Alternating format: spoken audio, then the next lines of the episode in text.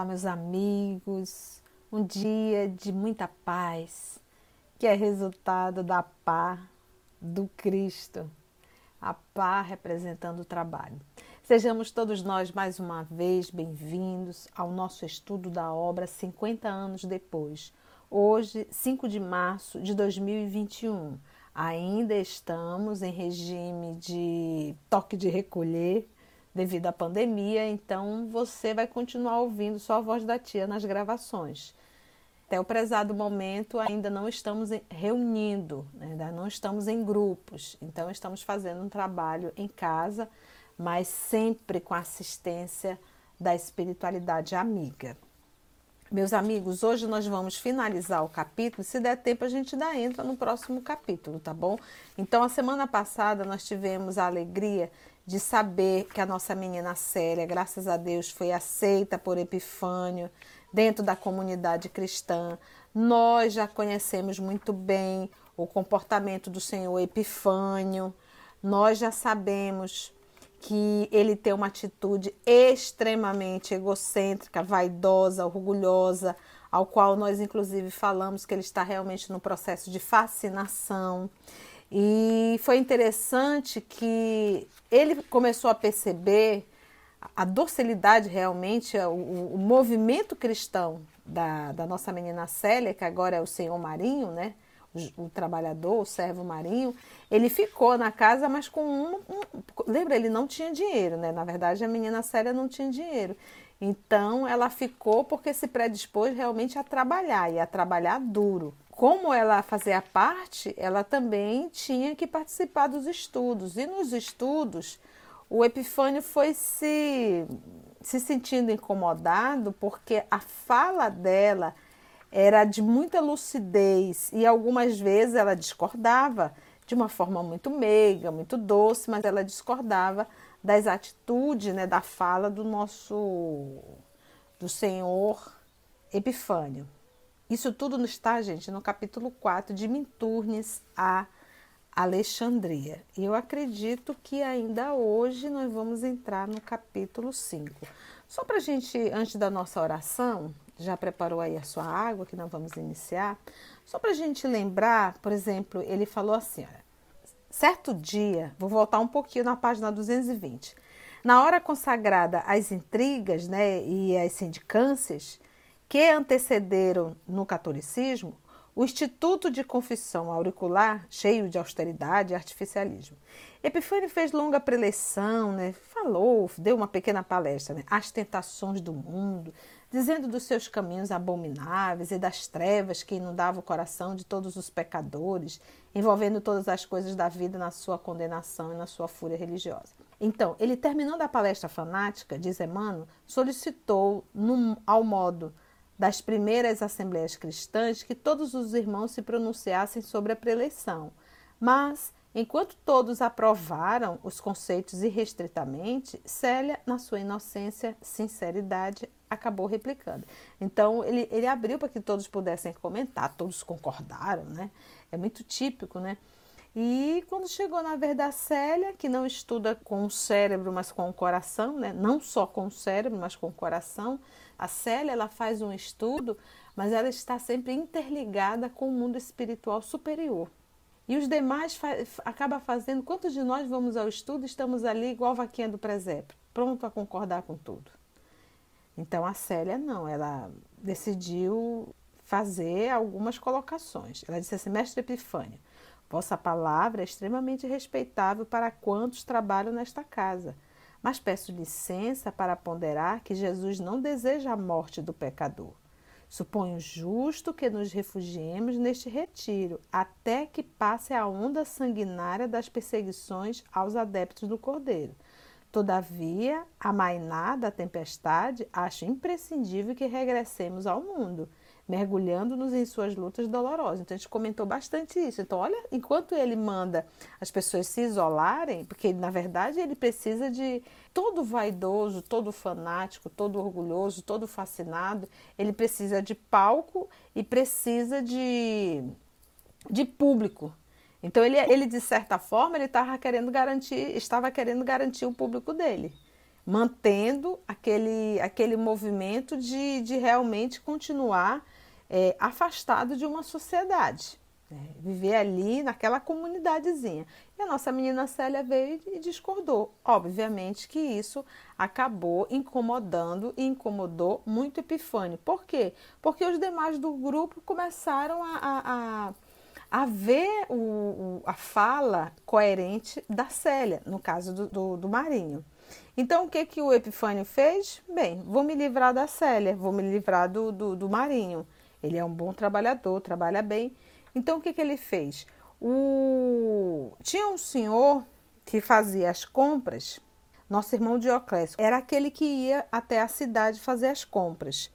Então, o que, que ele fez? Disse que o irmão estava muito doente e passou a dar esse trabalho a, a Célia, no caso Marinho, para poder afastá-la desses momentos de estudo para que ela não viesse atrapalhar as colocações dele. Olha só. E era interessante que o mercado ficava longe aproximadamente três léguas do convento. Quando a gente vai pesquisar é, as léguas, alguns dizem que é de 2 a 7 quilômetros cada légua. Então vamos imaginar, mesmo que seja 2 quilômetros, são 6 quilômetros para ir e para voltar.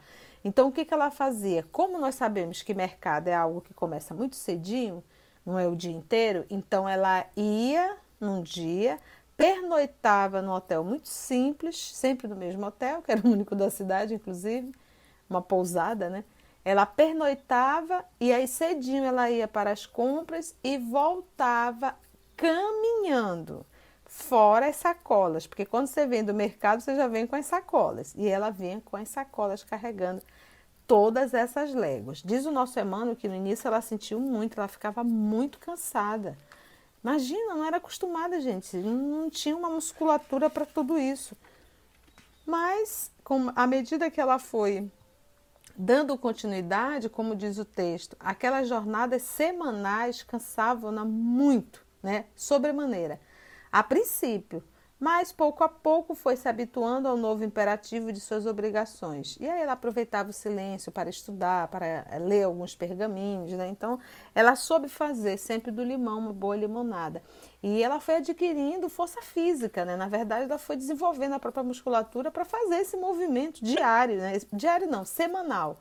Ela ia, dormia e voltava no dia seguinte. Então, nós paramos exatamente aqui, vamos ver Vamos ver como está a nossa menina Célia, hoje na condição de marinho, dentro lá do ambiente em que todos estão aí ali isolados. Vamos fazer a nossa prece, meus irmãos? Já estamos ambientados, né? fizemos a nossa rápida recapitulação. Agora é necessário, é indispensável elevarmos os nossos pensamentos e podermos Senhor da vida, iniciando um estudo,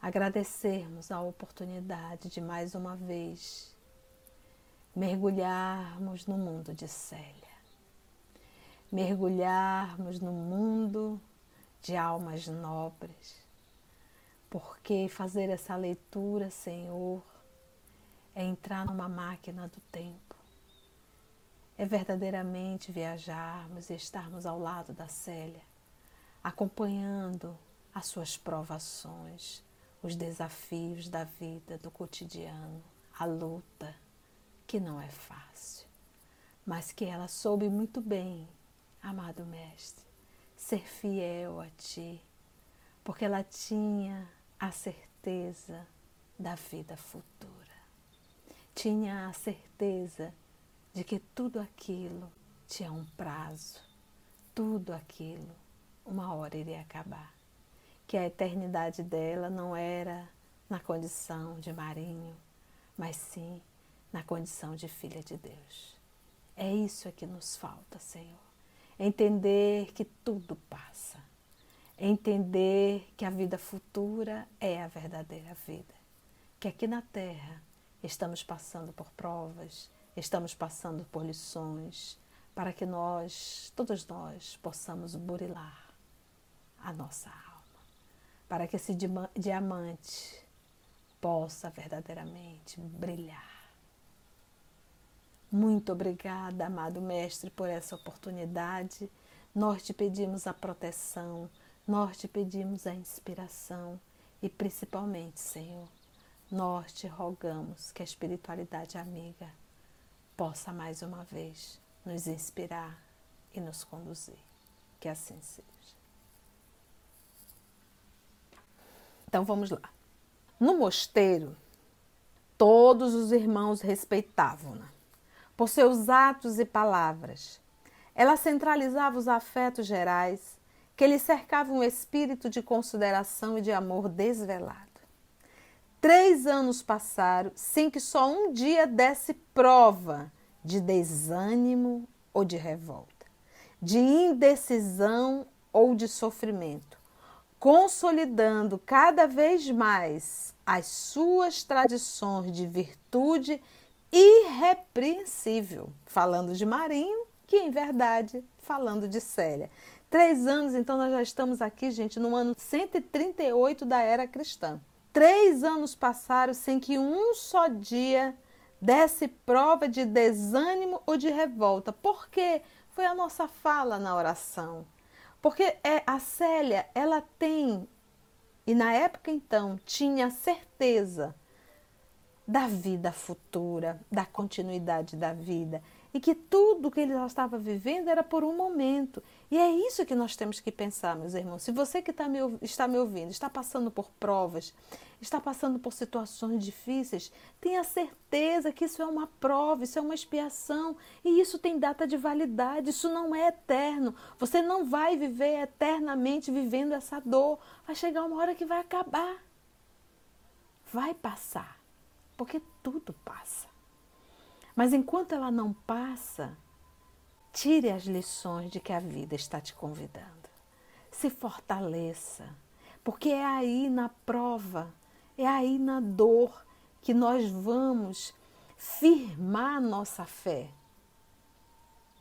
E é aí nesse momento que nós temos, lembra quando Jesus fala? Suave é o meu jugo e leve é o meu fardo. O que, que nosso Senhor Jesus está falando? O jugo e o fardo com Cristo se torna leve. Por quê? Por causa da esperança, por causa da fé, por causa da confiança. É isso que nós não jamais devemos perder. Jamais. Então vamos lá.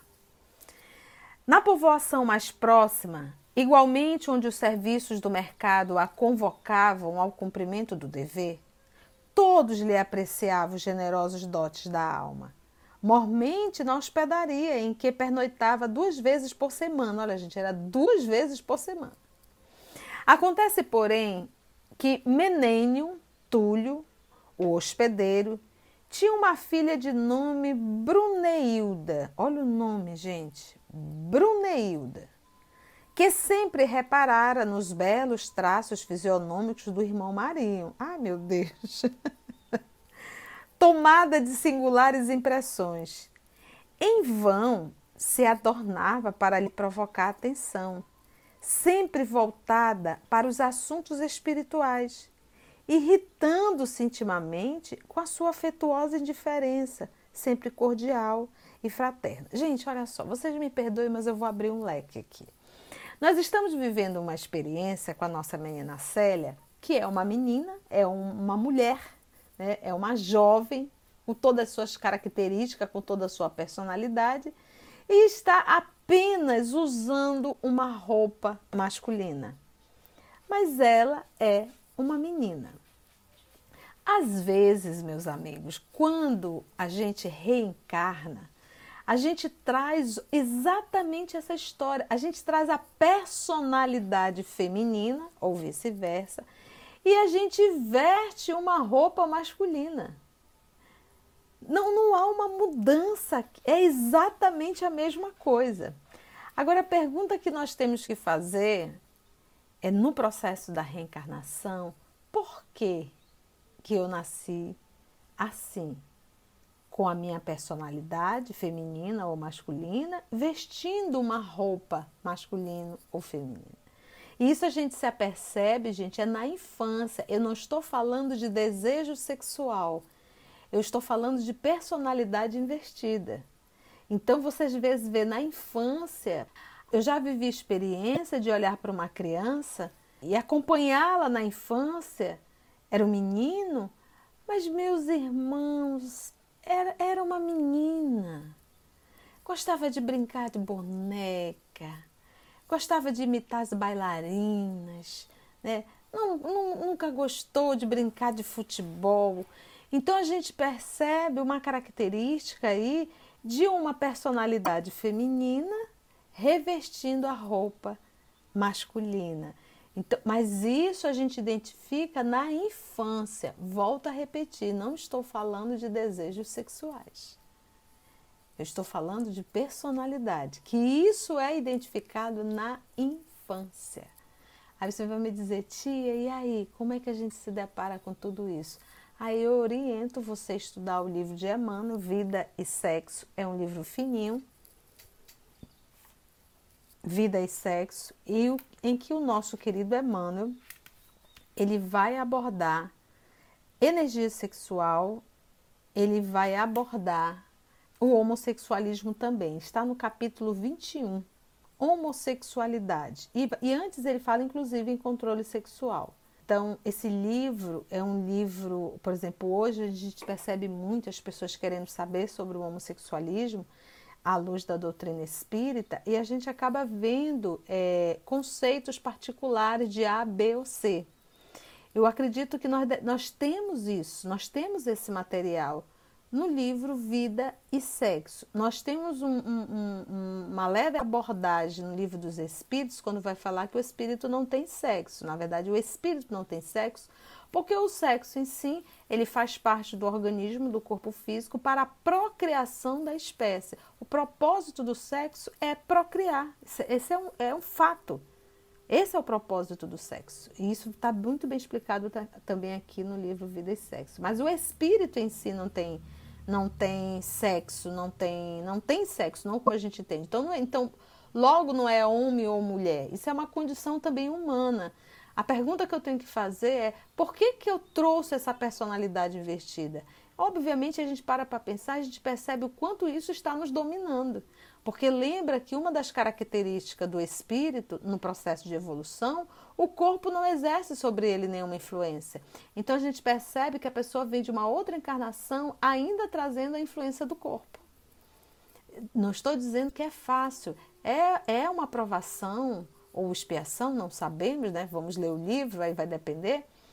É, que não é fácil, mas que é possível que é possível tirar a lição que devemos tirar nessa condição que estamos encarnados, se for o caso. Então, eu oriento que você estude o capítulo 21, Homossexualidade, no livro Vida e Sexo. Aproveita e estuda todo o livro, que é fantástico esse livro. Então, todas as suas respostas estarão aqui. Então, o que, que acontece? A filha do dono da hospedaria começou a, a, a, a, como é que a gente diz? Na minha época dizia paquerar, hoje já deve ter outros termos aí que eu não sei. Mas ela começou a paquerar, na época da mamãe era flertar, né? Ela começou a paquerar com a Célia. Mas, gente, a roupa é marinho. Mas quem está ali dentro é Célia. Ela jamais vai conseguir olhar para a menina e sentir qualquer tipo de atração. Porque, afinal de contas, são duas meninas. Gente, está vendo como que coisa interessante? São duas meninas. Eu acho que quando nós conseguirmos entender isso, já vai facilitar bastante a compreensão. Mas leia o livro Vida e Sexo, que você vai ver ali vários pontos que são diferentes quando se fala em homossexualismo. Então, aqui imagina a menina séria sendo cortejada por, por outra menina, né? Isso não vai dar certo. Longos meses transcorreram sem que Bruneilda pudesse desvendar o mistério daquela alma esquiva, cheia de beleza e delicada masculinidade. delicada masculinidade. Aos seus olhos, ao passo que o irmão Marinho, dentro de suas elevadas disposições espirituais, gente, olha só que interessante, olha que informação que o Emmanuel está trazendo. Então, a Bruneilda, Ela disse assim: nunca conseguiu desvendar o mistério daquela alma que era esquiva, cheia de beleza e delicada masculinidade aos seus olhos. Ela conseguia enxergar assim. Ao passo que o irmão Marinho, dentro de suas elevadas disposições espirituais, ela nunca chegou a perceber. Nunca. A degeneração dos pensamentos e intenções da jovem, que tantas vezes o cumulava de gentilezas cariciosas. Então a Célia, no caso do Marinho, nunca conseguiu perceber isso. Ela achava apenas que talvez a menina estava sendo meiga, doce, mas nunca conseguiu ver como ela era, porque ele diz assim, cumulava de gentilezas cariciosas. Mas ele, a nossa menina Célia, nunca conseguiu, né? Então, porque o nosso Emmanuel coloca bastardia, né? Que seria a degeneração. Então, olha só, nunca chegou a perceber a degeneração dos pensamentos e intenções da jovem. Ela não conseguiu identificar, porque a gente normalmente identifica fora o que tem dentro. Foi então que Bruneilda, desenganada nos seus propósitos inconfessáveis, passou a relacionar-se com um soldado romano, amigo de seu pai e da família. Recém-chegado da capital do império, cheio de ousadias e atitudes insinuantes. Eu costumo dizer: quem procura, acha, né? Em breve, a filha do estalajadeiro inclinava-se para o desfiladeiro da perdição, enquanto o sedutor da sua alma, inquieta e versátil, se ausentava propositadamente, regressando a Roma depois de obter o consentimento dos superiores. Então, olha só. Você vê que ela, na verdade, o que caísse na rede para ela seria peixe. Então a gente observa que era uma patologia, uma, uma deficiência comportamental dela.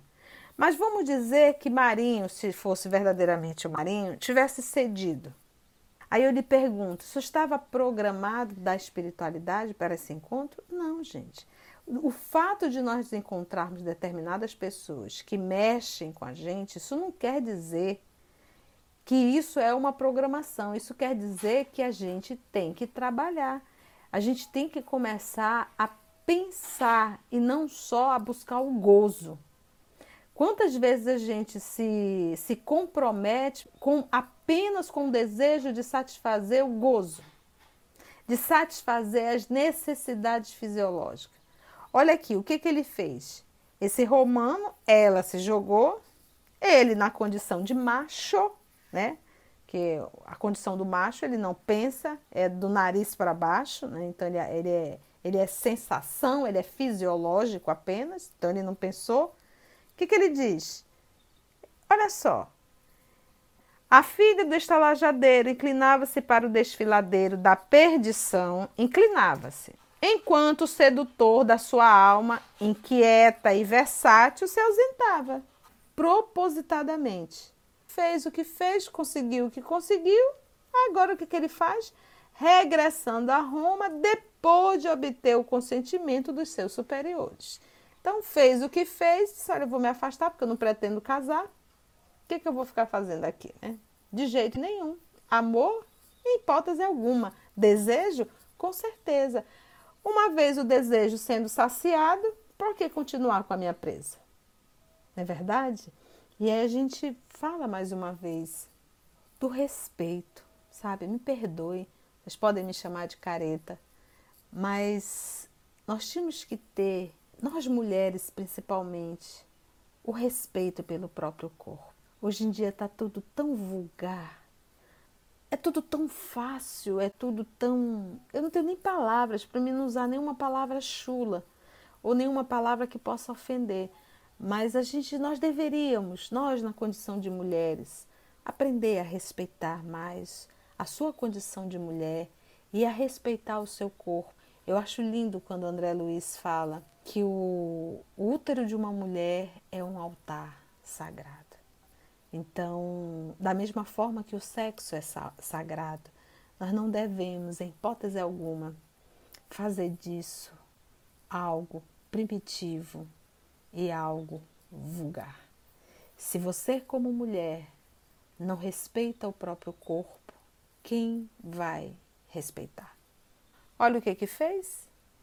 Abandonada a sua prova aspérrima, Bruneilda procurou disfarçar os seus angustiosos pensamentos íntimos. Com a alma tomada de inquietações, em face da severidade dos princípios familiares, desejava morrer de modo a eliminar todos os resquícios da falta, desaparecendo para sempre.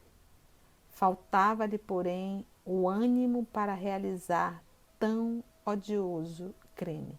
Então, de uma forma aqui muito sutil, o nosso Emmanuel acaba de nos dizer que essa menina está grávida. Aí você vai me perguntar, tia, essa gravidez foi programada pela espiritualidade superior? Essa pergunta não cabe. Ninguém é programado para vir cometer erros, em hipótese alguma. Agora, ela fez sexo, estava ovulando, tinha o espermatozoide. O espermatozoide fecundou o óvulo, logo surgiu uma nova vida. Isso é lei, lei natural. E as leis naturais são leis divinas. E as leis divinas são imutáveis. É aquilo que eu digo: sexo requer responsabilidade. Por isso que nós devemos respeitar o corpo e o altar, o altar sagrado que é o nosso útero. Então, respeito. E ela agora está querendo se matar.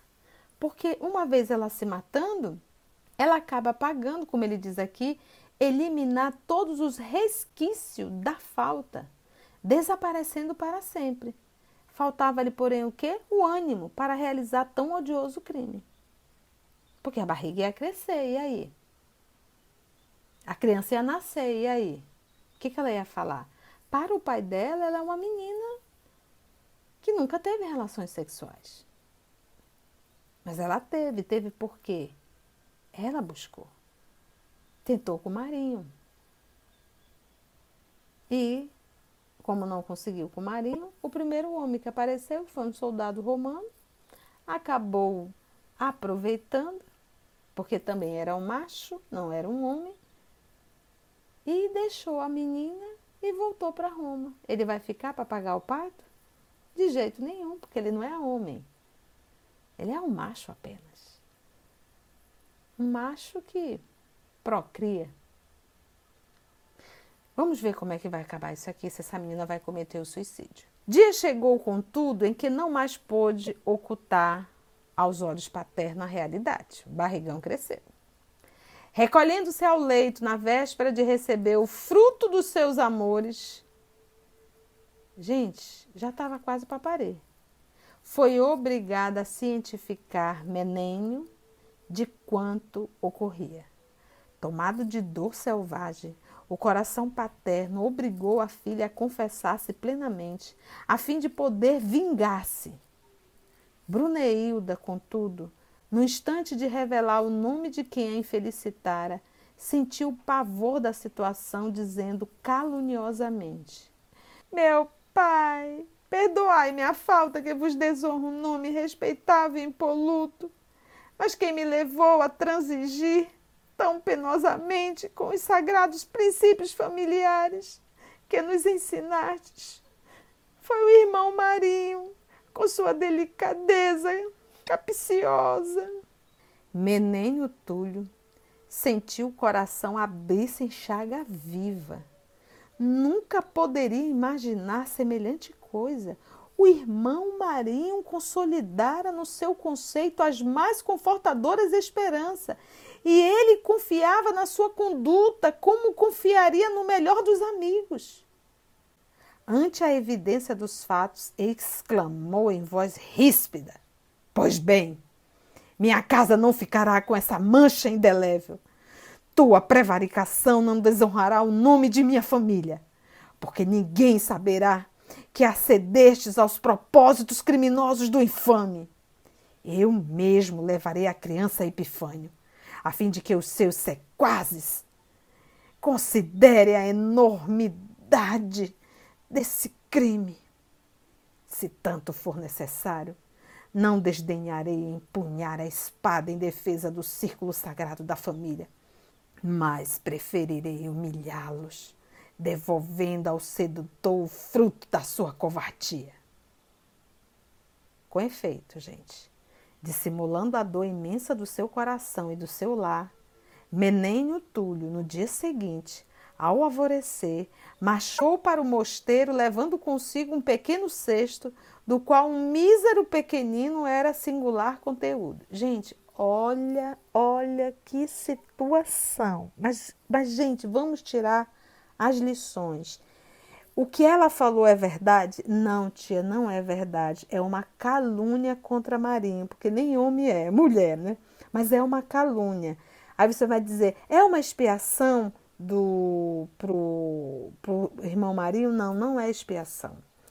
Gente, a gente tem que entender assim. É uma prova? Vamos ver agora. É uma prova. E vamos ver quem é essa criança. Quem é essa criança que está retornando para os braços do irmão Marinho, que é a nossa Célia.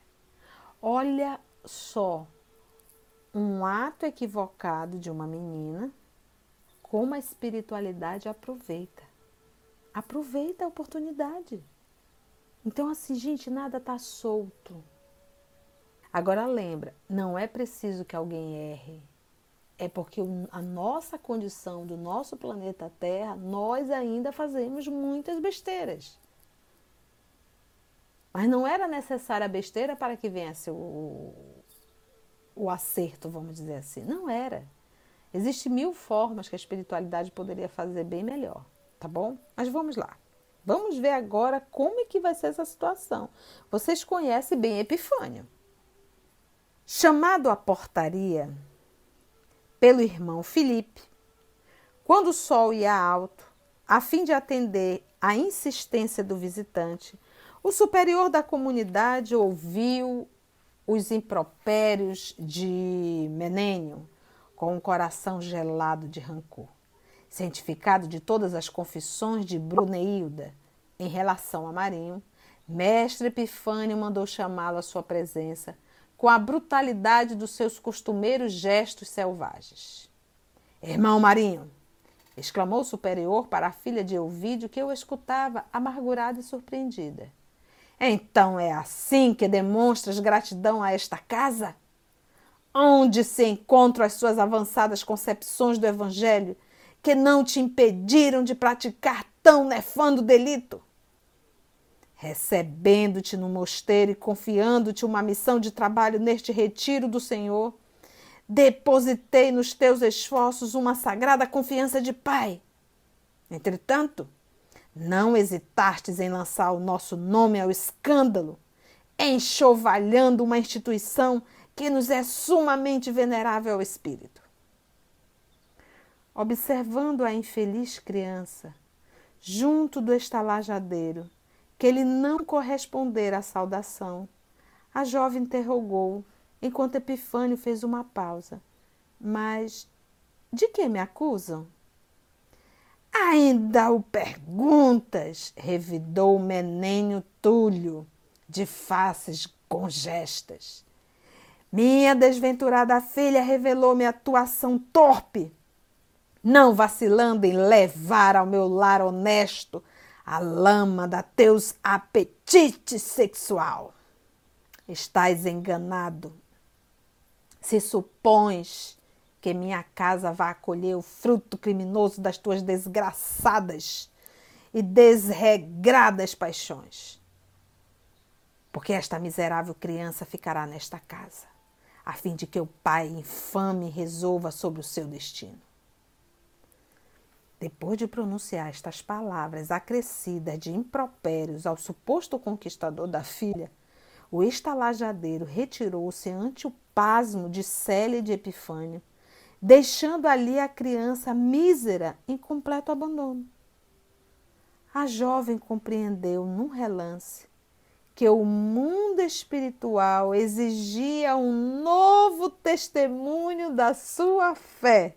E, enquanto caminhou quase serenamente para tomar nos braços o inocentinho, o superior da comunidade a advertia colérico. Gente, olha o que, que é uma alma nobre. A jovem compreendeu num relance que o mundo espiritual exigia um novo testemunho da sua fé. Prova.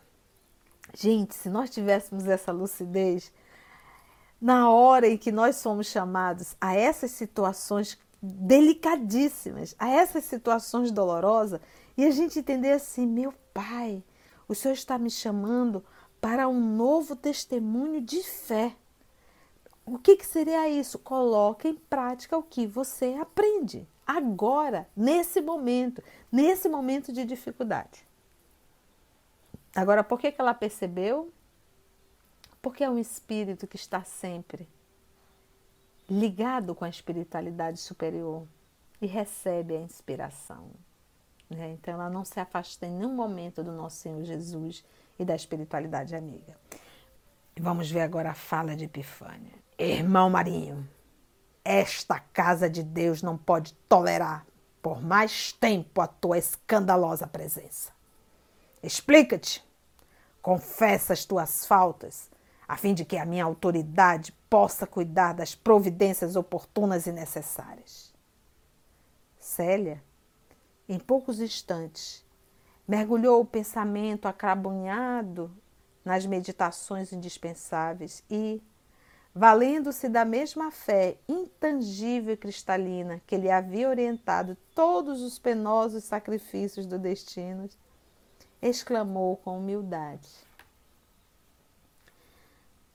Pai Epifânio, quem comete um ato dessa natureza é indigno do hábito que nos deve aproximar do Cordeiro de Deus. Estou pronto, pois, a aceitar com resignação as penas que a vossa autoridade me impuser. Ela não se defendeu. Em hipótese alguma disse que era uma mentira. Ela aceitou. E aqui estou pronto para aceitar as suas punições. Pois bem, replicou o superior na sua orgulhosa severidade. Deve sair imediatamente do mosteiro, levando contigo essa criança miserável. Nossa, que cristão, hein, gente? Nesse instante, porém, quase todos os religiosos se haviam aproximado, observando a relevância da cena. Custava-lhes crer na culpabilidade do irmão Marinho, que ali se encontrava humilde, evidenciando a mais consoladora serenidade no brilho calmo dos olhos úmidos. Porque é isso que a gente tem que entender, a serenidade. Porque normalmente quem muito se defende, quem muito se desespera, quase sempre é o culpado. E, sentindo que todos os companheiros eram simpáticos à sua causa, a filha de Elvídio, com uma inflexão de voz inesquecível, ajoelhou-se diante de Epifânio e pediu: Meu pai, não me expulseis desta comunidade para sempre. Não conheço as regiões que nos rodeiam.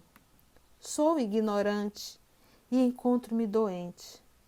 Não me desampareis considerando a palavra do Divino Mestre, que se afirmava como o recurso de todos os enfermos e desvalidos deste mundo. Se tenho a alma indigna de permanecer neste retiro de Jesus, dai-me a permissão de habitar o casebre abandonado ao pé do horto. Eu vos prometo trabalhar de manhã à noite, no amanho da terra, a fim de esquecer os meus desvios. Pai Epifânio, se não me concederdes essa graça por mim, concedei-a por este pequenino abandonado, para quem viverei com todas as forças do meu coração. Chorava copiosamente ao fazer a dolorosa rogativa. No íntimo, o orgulhoso Alfídio Prisco, que desejava aplicar o Evangelho à sua maneira, quis negar, mas num relance Notou que todos os companheiros da comunidade estavam comovidos e apiedados. Não resolverei por mim, clamou exasperado. Todos os membros do mosteiro deverão considerar estranha e descabida a tua solicitação. Todavia, consultados os companheiros, para quem a jovem caluniada erguia os olhos súplices, houve um movimento geral favorável à filha de Euvídio. Epifânio não conseguiu a desejada recusa e, endereçando aos seus benfeitores um, carinho, um carinhoso olhar de agradecimento, o irmão Marinho abandonou o recinto erguendo corajosamente a criancinha nos braços e retirando-se para a choupana abandonada ao pé do imenso horto do mosteiro. Dessa vez, Célia não se entregou à peregrinação por caminhos ásperos, mas só Deus poderia certificar os seus imensuráveis sacrifícios. Com espantosas dificuldades, buscou adaptar-se com o pequenino à sua nova vida à custa dos mais, né, dos enormes trabalhos, na sua solidão dolorosa, a cujas angústias alguns irmãos do mosteiro estendiam mãos carinhosas. Lembrando-se de Ciro, cercava o pequenino de todos os cuidados, esperando que Jesus lhe concedesse forças para o integral cumprimento de suas provações.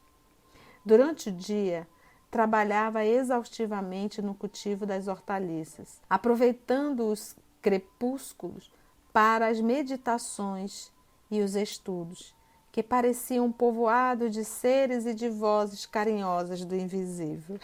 Eu acho tão legal, eu sinto um pouco assim. A gente está fazendo estudo aqui sozinha, entre aspas, mas a gente não se sente abandonada, sabe, gente? A gente não se sente só eu me sinto assim tão bem amparada nesse momento, assim, tantos amigos espirituais nos ajudando nessa gravação, porque eu estou aqui gravando, depois eu passo esse material para nossa irmã Letícia, que é quem edita esse trabalho, a quem eu peço que Jesus também possa protegê-la no trabalho. E depois a gente publica e nós não temos realmente, talvez, a noção de quantos corações são, são consolados com esse estudo. Então, todo aquele que falar em nome do Cristo nunca estará sozinho, porque ele sempre se fará presente através da espiritualidade amiga. Então, olha aqui, ela não está só. Então, ela diz assim: que parecia um povoado de seres e de vozes carinhosas do invisível. Dia houve em que uma pobre mulher do povo passava pelo sítio a pé, com um filhinho quase agonizante buscando as estradas de Alexandria à cata de recursos. Era de tarde, batendo a porta humilde do irmão Marinho, este lhe levantou as fibras da alma batida, convidando-a às preciosas meditações do Evangelho.